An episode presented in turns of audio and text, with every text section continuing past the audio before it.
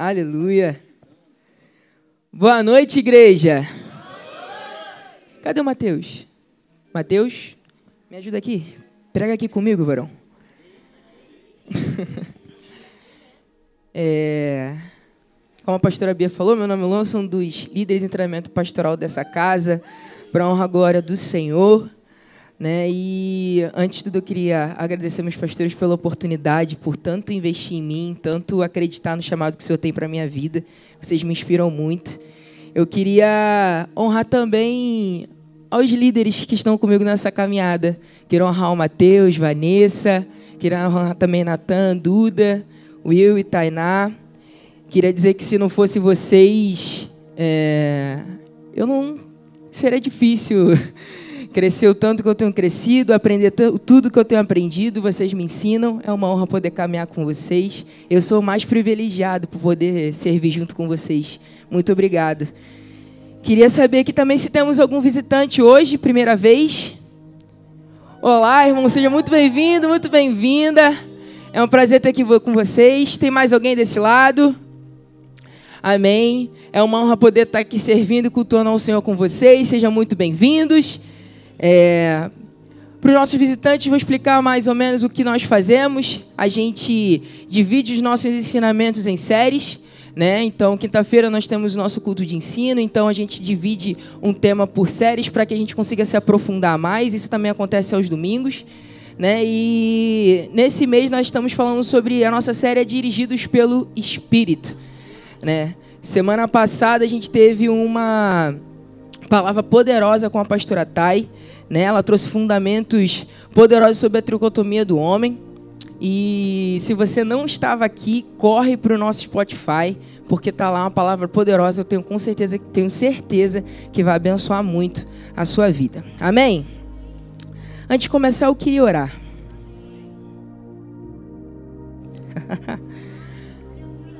Senhor, muito obrigado. Obrigado, Senhor, porque pela sua infinita bondade e misericórdia, o Senhor nos trouxe até aqui hoje. Obrigado, Senhor, porque temos a liberdade de pregarmos a Sua palavra. Palavra que liberta, palavra que transforma. Obrigado, Senhor, pela oportunidade de nos reunirmos como igreja.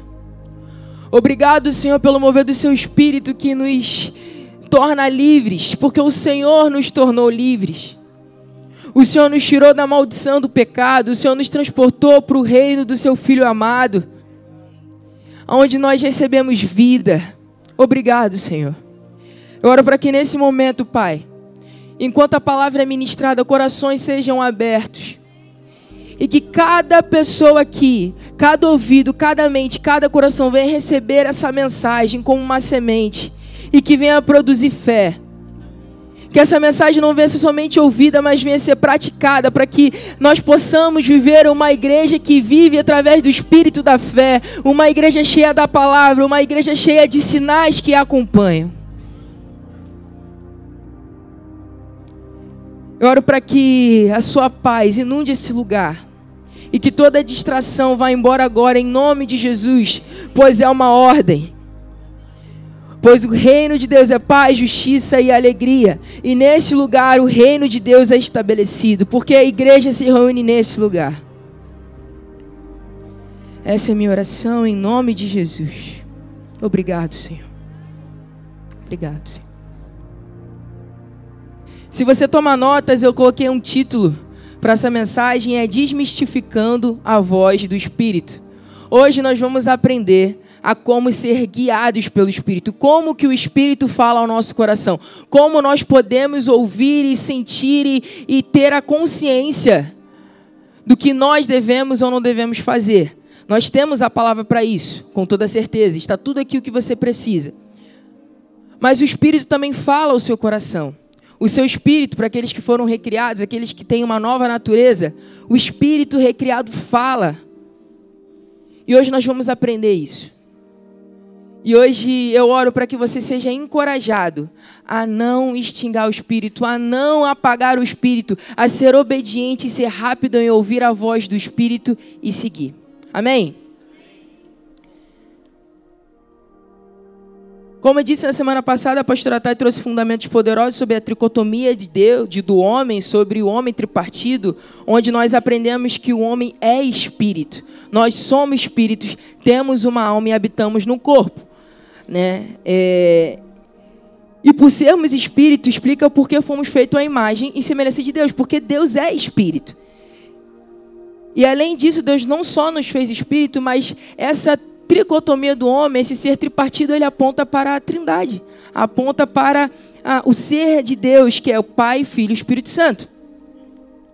E como assim ser tripartido? Não faz muito sentido. Como assim que é um Deus e ele se manifesta em três? Como assim nós somos o Espírito também, nós, nós também temos uma alma e habitamos no corpo? Jackson vai soltar ali uma imagem. Gente, eu queria trazer um ovo de verdade, mas aí é atrapalhar tudo. Você já percebeu que um ovo cozido ele tem uma casca, uma gema e uma clara? Mas é um ovo, certo? Mas ele tem uma gema, uma clara e uma casca.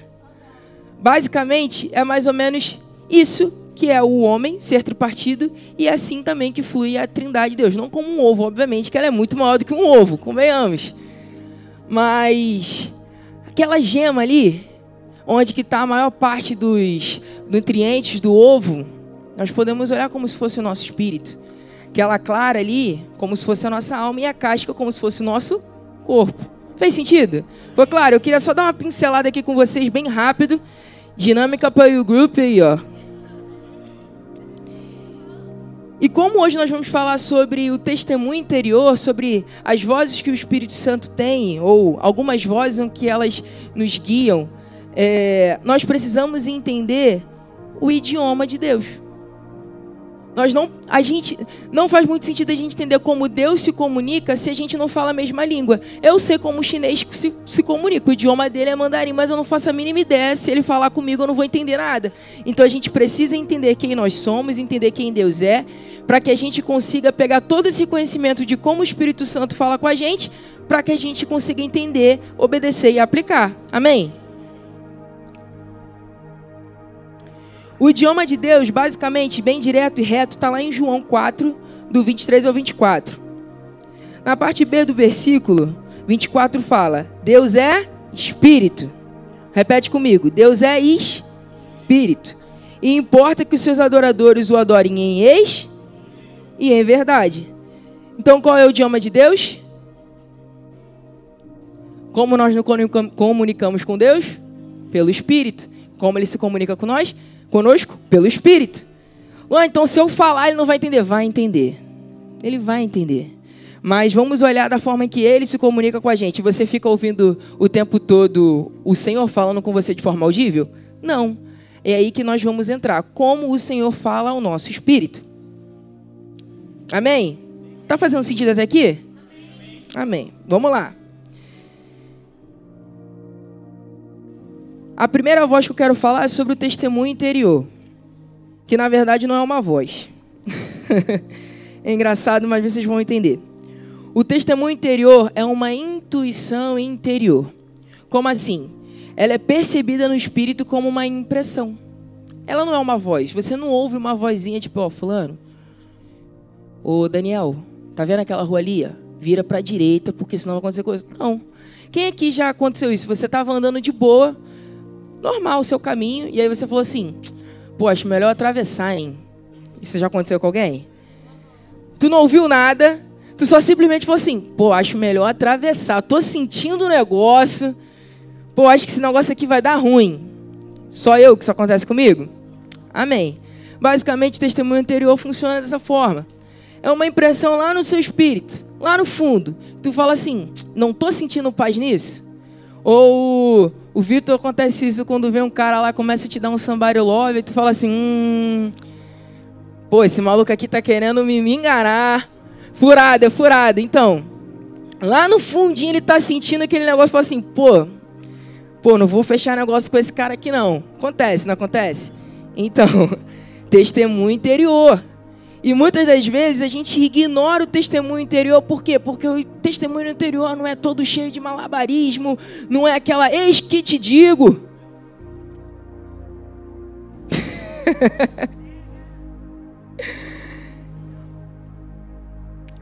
E aí você não dá muita atenção para o testemunho interior, porque é simples. Não é espiritual demais. Mas vamos ver o que está escrito lá em Romanos 8,16? Pois o seu espírito confirma ao nosso espírito que somos filhos de Deus. Ora, a palavra está aqui dizendo, fala ou confirma? Está dizendo, confirma. Então não é uma voz que vem do céu e fala assim, você é meu filho. Embora isso tenha acontecido com Jesus, mas a gente está falando sobre nós. O Espírito testifica ao nosso espírito que somos filhos de Deus. E se algo tão importante como a nossa filiação, como a certeza da nossa identidade, o Senhor testifica ao nosso espírito, o que mais ele não falaria, o que mais ele não comunicaria a você? Se é algo tão importante, tão poderoso, que quebra cadeias, que faz com que você viva uma vida de, de fato de poder, onde que você entende que com Cristo você é coerdeiro de tudo aquilo que foi designado para Ele e todas as coisas que foram prometidas para Ele, Ele conquistou para nós e nós somos coerdeiros com Cristo. Se o Senhor confirma ao nosso coração, ao nosso espírito, através do testemunho interior, por que nós negligenciamos isso? Testemunho interior eu posso dizer que, olhando para isso, ele é a maneira principal do Senhor nos guiar. Não é a única, mas é a principal. Ele é tão sobrenatural quanto as visões, profecias, só não é extravagante, mas ele é simples e eficaz. E um conselho para você: cuidado se você fica procurando extravagância, você fica procurando espetáculo em tudo. Cuidado, quem vive de show é a Disney. Seja sensível. Pegue aquilo que o Senhor tem para você, aquilo que tem no Espírito e vive em cima dessa realidade. Amém? Basicamente, quando, como que flui o testemunho interior? Quando é algo negativo, é um freio, uma luz vermelha, uma resistência. Quando é positivo, você sente paz. Sabe, uma coisa que não tem nada a ver em que você olha e fala assim, pô, mas eu estou em paz. Cara, mas logicamente não faz sentido, não precisa fazer sentido, eu tenho a paz. O Senhor está me levando. Em Colossenses 3,15 fala: Permitam que a paz de Cristo governe o seu coração, pois, como membros do mesmo corpo, vocês são chamados para viver em paz e sejam sempre agradecidos. A paz que sentimos no Espírito é um guia seguro, querido é um guia seguro. Ele é mais seguro do que a sua, o seu raciocínio. Ele é mais seguro do que o mercado, mais seguro do que a economia. Ele é mais seguro do que o seu carro que é cheio de apetrechos em que faz com que você. Ele é mais seguro. A paz de Deus é mais seguro. Esteja sempre colocando em primeiro lugar a paz de Deus.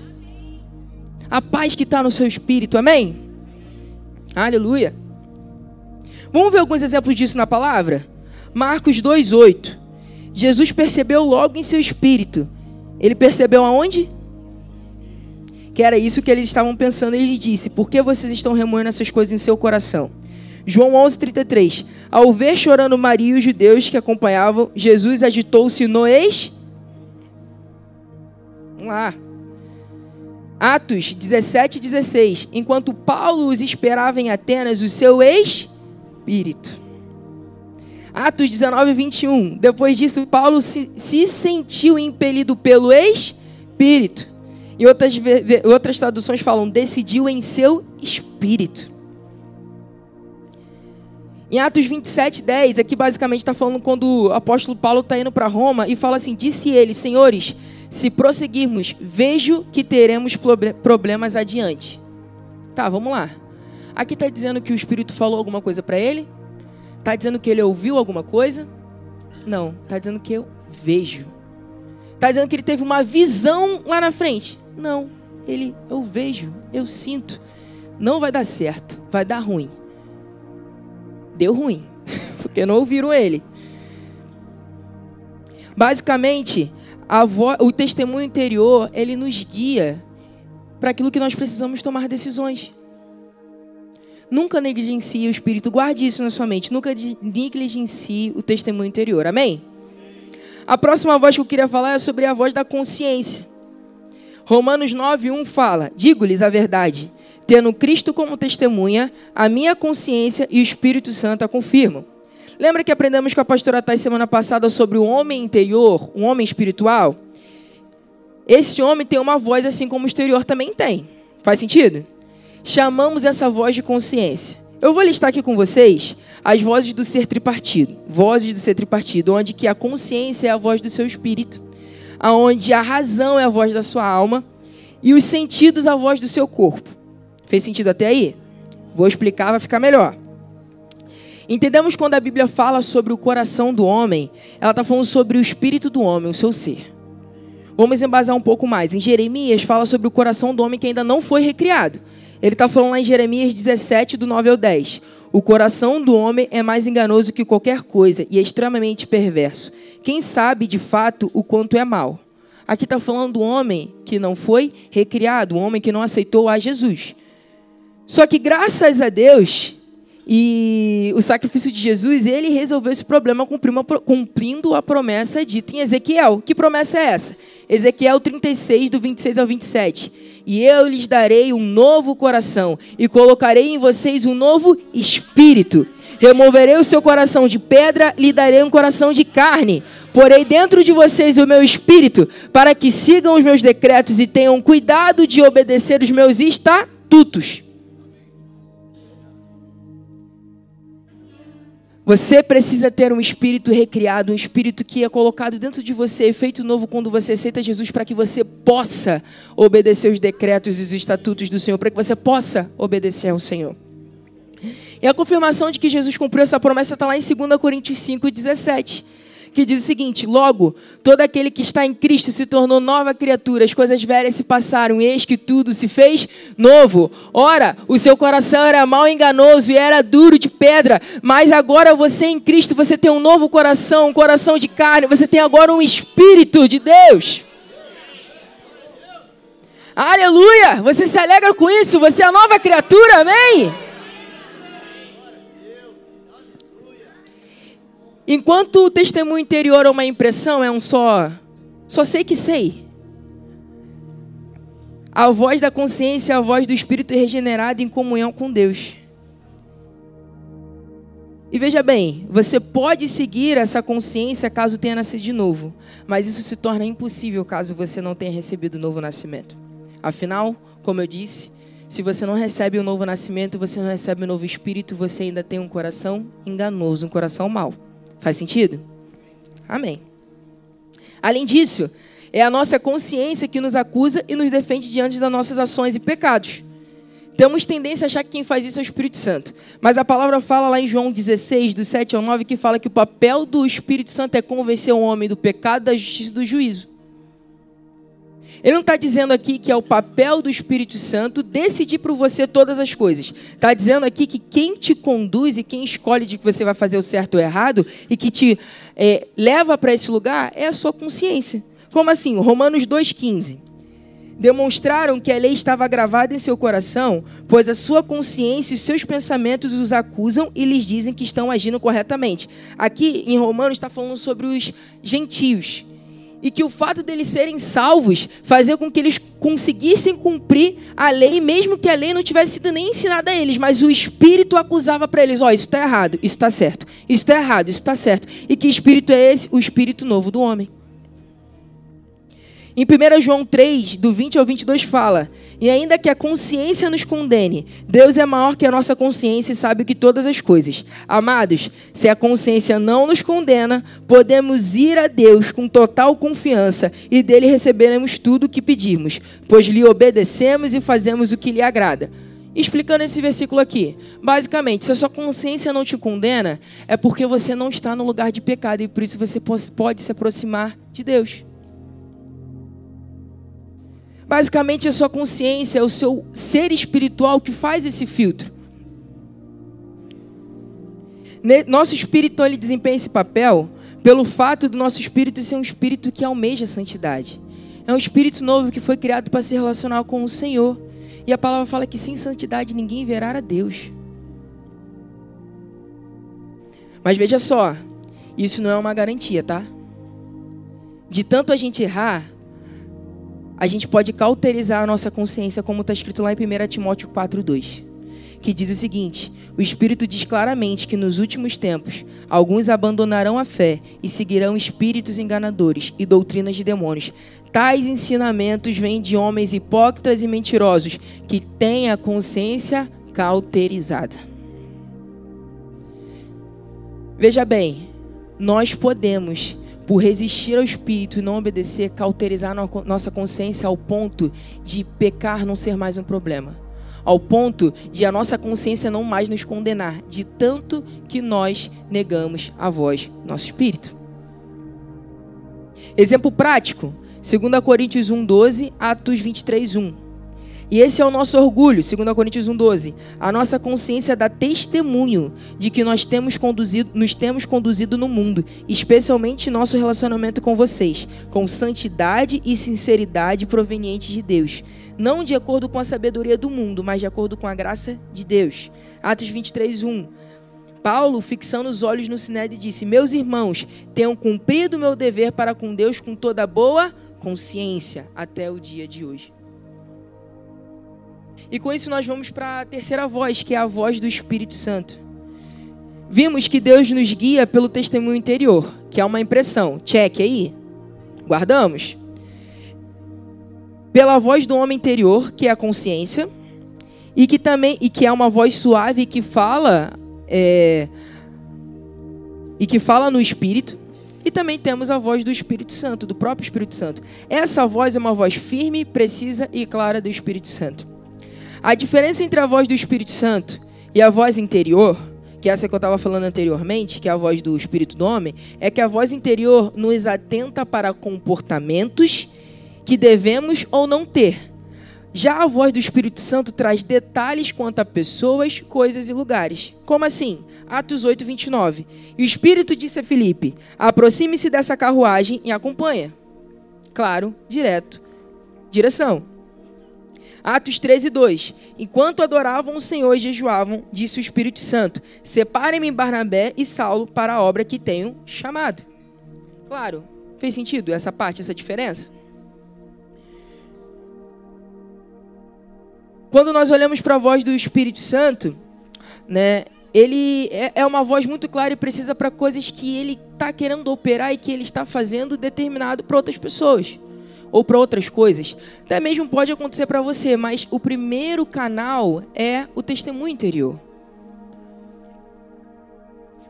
A quarta voz que eu queria falar é uma voz um pouco polêmica, mas eu não vou ficar muito nela não. Porque mais importante é o que nós precisamos fazer e não o que nós não devemos fazer. Porque se a gente está fazendo o que nós precisamos fazer, essas outras coisas não vão nos enganar. Amém? A quarta voz é a profecia.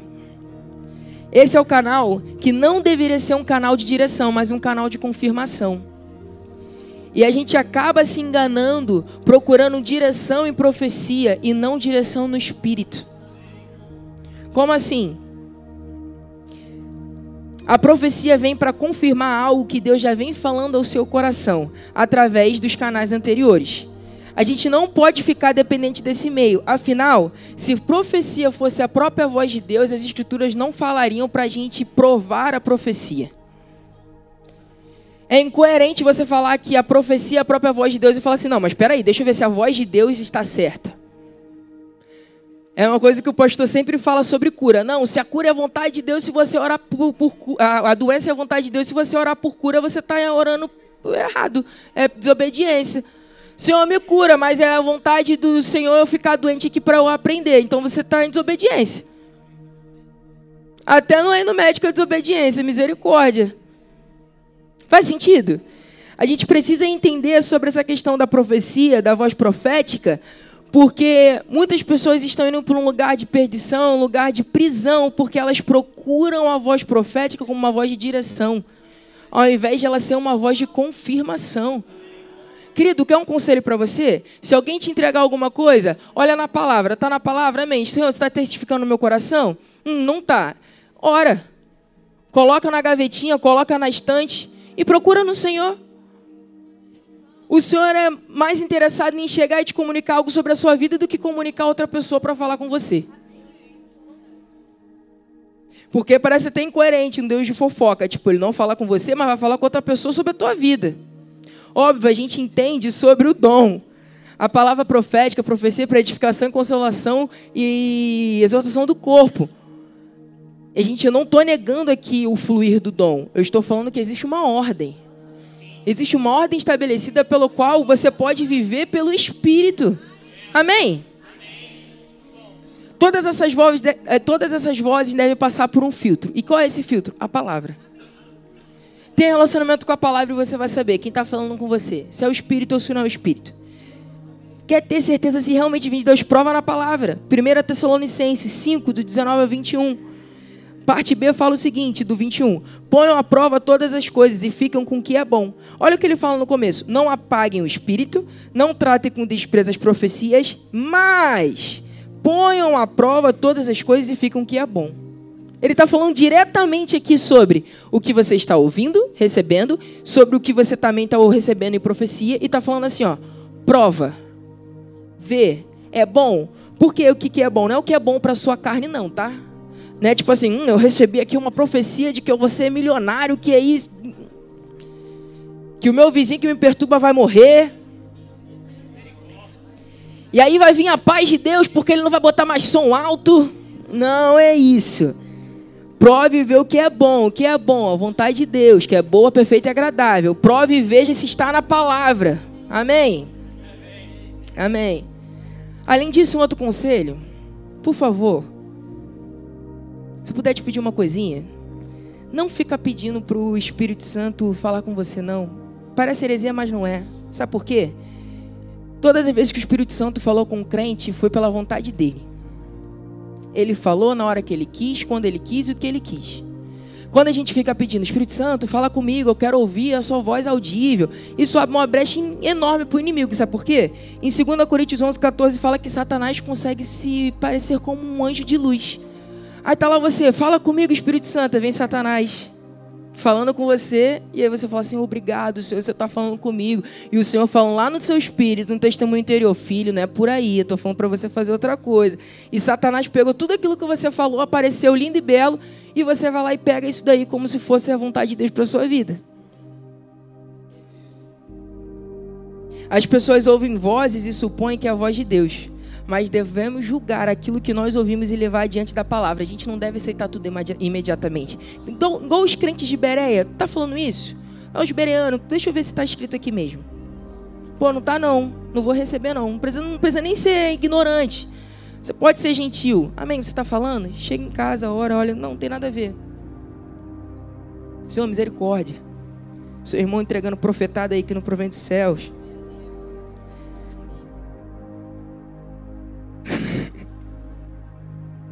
A Bíblia sempre ensina que o Espírito e a palavra eles concordam entre si. O Espírito Santo nunca vai falar alguma coisa que está contrária à palavra. Sempre prove na palavra. E para você não ser enganado, tudo isso converge em relacionamento com o Senhor, em ter tempo com a palavra. Quer saber o que você tem que fazer? Quer saber para onde você tem que ir? Quer saber se você vai ser enganado ou não? Tenha tempo com a palavra. Nosso apóstolo sempre fala: minuto que os homens oram com Deus. Você precisa conhecer aquilo que o Senhor tem para você. Você precisa conhecer ao Senhor. Não faz sentido você querer viver com Ele na eternidade se aqui você tem aqui, ó, a própria palavra de Deus, o Senhor, e você não passa nem 20 minutos querendo conhecer a Ele. Como é que você quer conhecer durante toda a eternidade?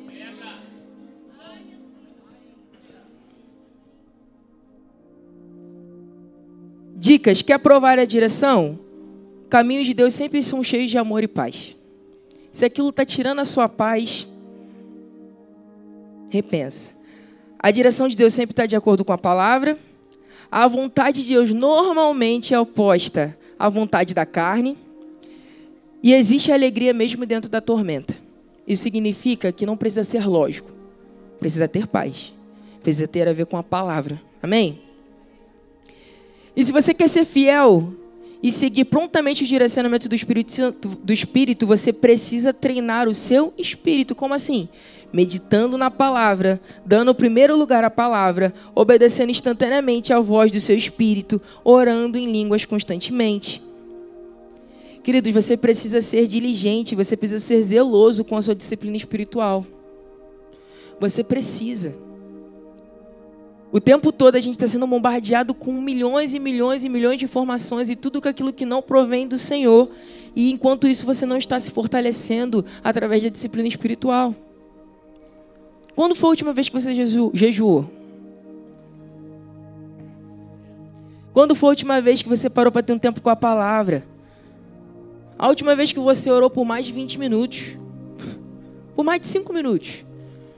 Quando foi que você não fez só a oração de Oi, Senhor, obrigado por esse dia, depois de você ter tomado café, mexido no telefone, feito tudo que fez? Ah, Deus, obrigado por esse dia. Abençoa o dia. Valeu. Nos vemos de noite antes de dormir. E às vezes. Quando foi a última vez que de, de fato você teve um tempo de qualidade com o seu pai?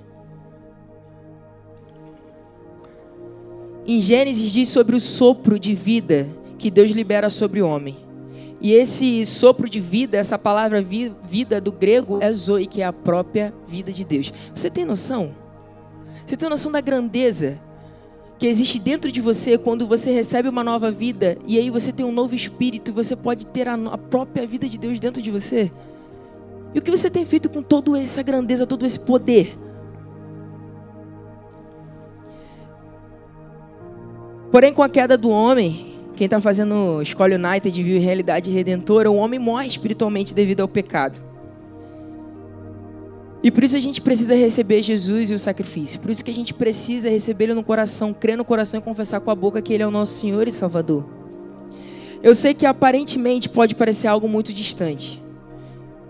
Entendam, eu não estou colocando de, no lugar de, pô, isso aqui é muito fácil, isso daqui. Não, entenda, eu sei que aparentemente pode parecer muito distante. Pode parecer algo muito, como posso dizer, muita viagem. Sei que é um pouco complicado de entender, principalmente se você está ouvindo isso pela primeira vez. Mas se você já nasceu de novo e você é uma nova criatura, não negligencie você tem acesso liberado, você tem tudo isso disponível para você. Você só precisa se posicionar na realidade que o Senhor conquistou para você naquela cruz. Sempre foi a intenção de Deus nos tornar parte da, nossa, da sua natureza para que pudéssemos nos relacionar com Ele. Desde o jardim, sempre foi interesse do Senhor se relacionar conosco. E hoje você tem essa oportunidade, tanto quem é salvo, como quem ainda não é. Porque eu creio que se você não é salvo hoje, se você ainda não é salvo, você vai ser salvo hoje. Porque o Espírito Santo de Deus está aqui. E o Evangelho, a boa notícia é que é acessível. Não precisa ser difícil, não precisa ser complicado. Sabe por quê? A parte mais difícil foi feita lá na cruz.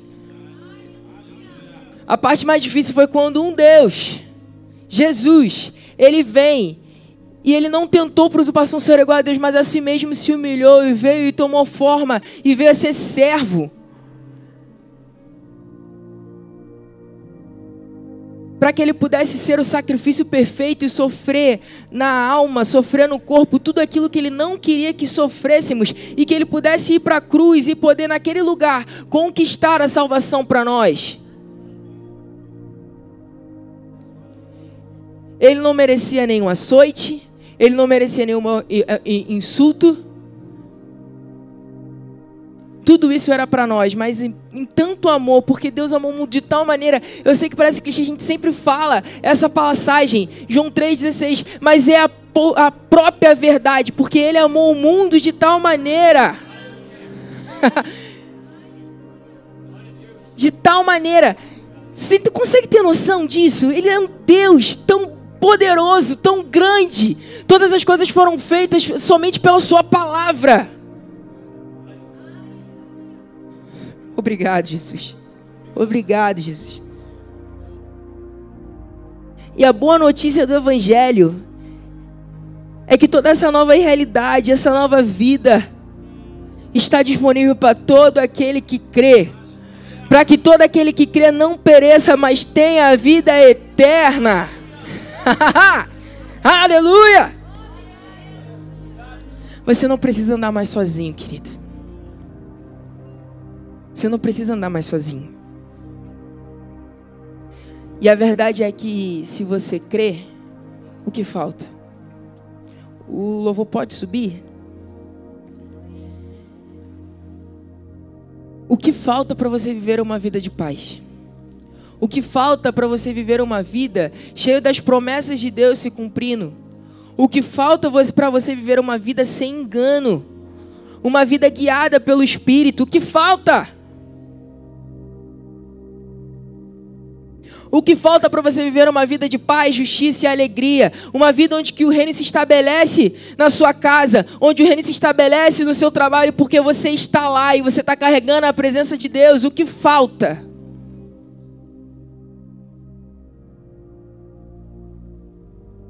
O que falta para você receber a resposta que você tanto precisa? A minha pergunta para você é: você crê? Vamos ficar de pé? Porque se você crê, o que falta?